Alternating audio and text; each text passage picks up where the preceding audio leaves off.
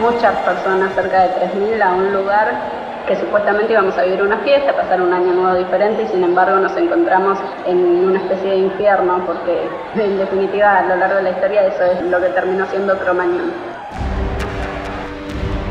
30 de diciembre de 2004, la noche que se convirtió en infierno.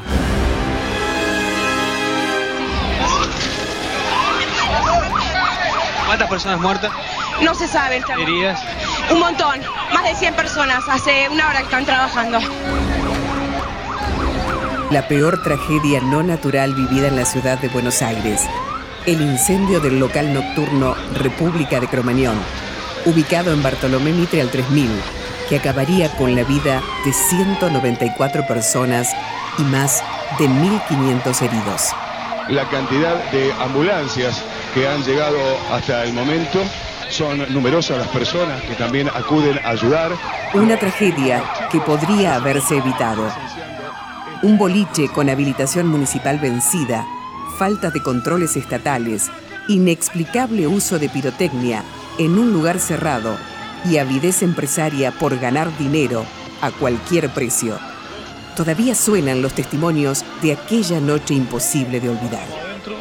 Empezamos a ver que había un pibe que estaba empezando a tirar eh, candela, fue hacia el techo, y vimos que de pronto el techo se empezó a ver mucho fuego, y cuando salimos todos así... El líder de la banda de rock Callejeros, Patricio Fontanet, contó su verdad después de enfrentar a la justicia con sus músicos, cumplir condenas y quedar en libertad.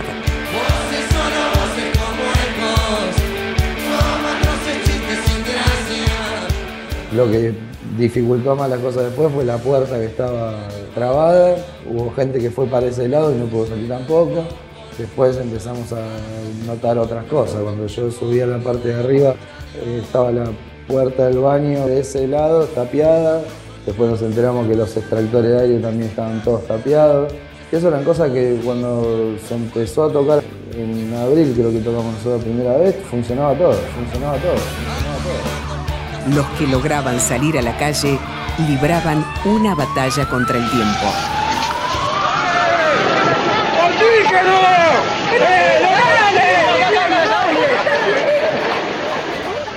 Se necesitan tubos de oxígeno, hay uno por ambulancia. He llegado a ver chicos y he llegado a ayudar a chicos compartiendo un tubo de oxígeno entre cinco. El famoso SAME. Lo busqué varias veces eh, esperando que un médico se hiciera cargo de los chicos que estaban afuera. El problema fue que primero llegaron 15 minutos tarde, pleno 11, y se supone que hay un SAME cerca, tendrían que haber llegado 5 o 10 minutos de demora. 15 minutos. Y en esos 15 minutos solamente dos ambulancias vinieron. Ahí en la primera salida que hago con una chica que no tenía más de 13 años, me doy cuenta cuando voy, con lo que me choco es con otra puerta, no por la que yo había salido, y la puerta no se abría. Y uno de los chicos que venía atrás mío, un desconocido, me dice, está con candado, salí por la otra. Todo fue desolación.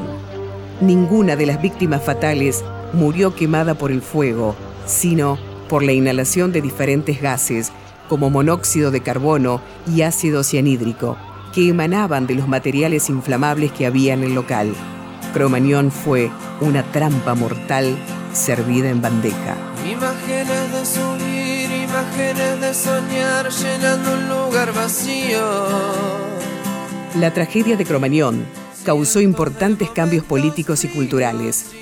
El entonces jefe de gobierno de la ciudad de Buenos Aires, Aníbal Ibarra, fue destituido del cargo por la legislatura porteña por considerarlo responsable político de lo ocurrido. Sin saber si. En cuanto a lo cultural, la tragedia concientizó a la sociedad sobre el estado de las discotecas y locales destinados a espectáculos musicales. El gobierno revisó el estado de las instalaciones bailables, lo que resultó en la clausura de una gran cantidad de ellas. Y el corazón me aturdía con eso de que las paredes y el techo se van si hay libertad. ¡Los chicos de Cromañón! ¡Ahora! Contenidos y memoria histórica. Radio Nacional.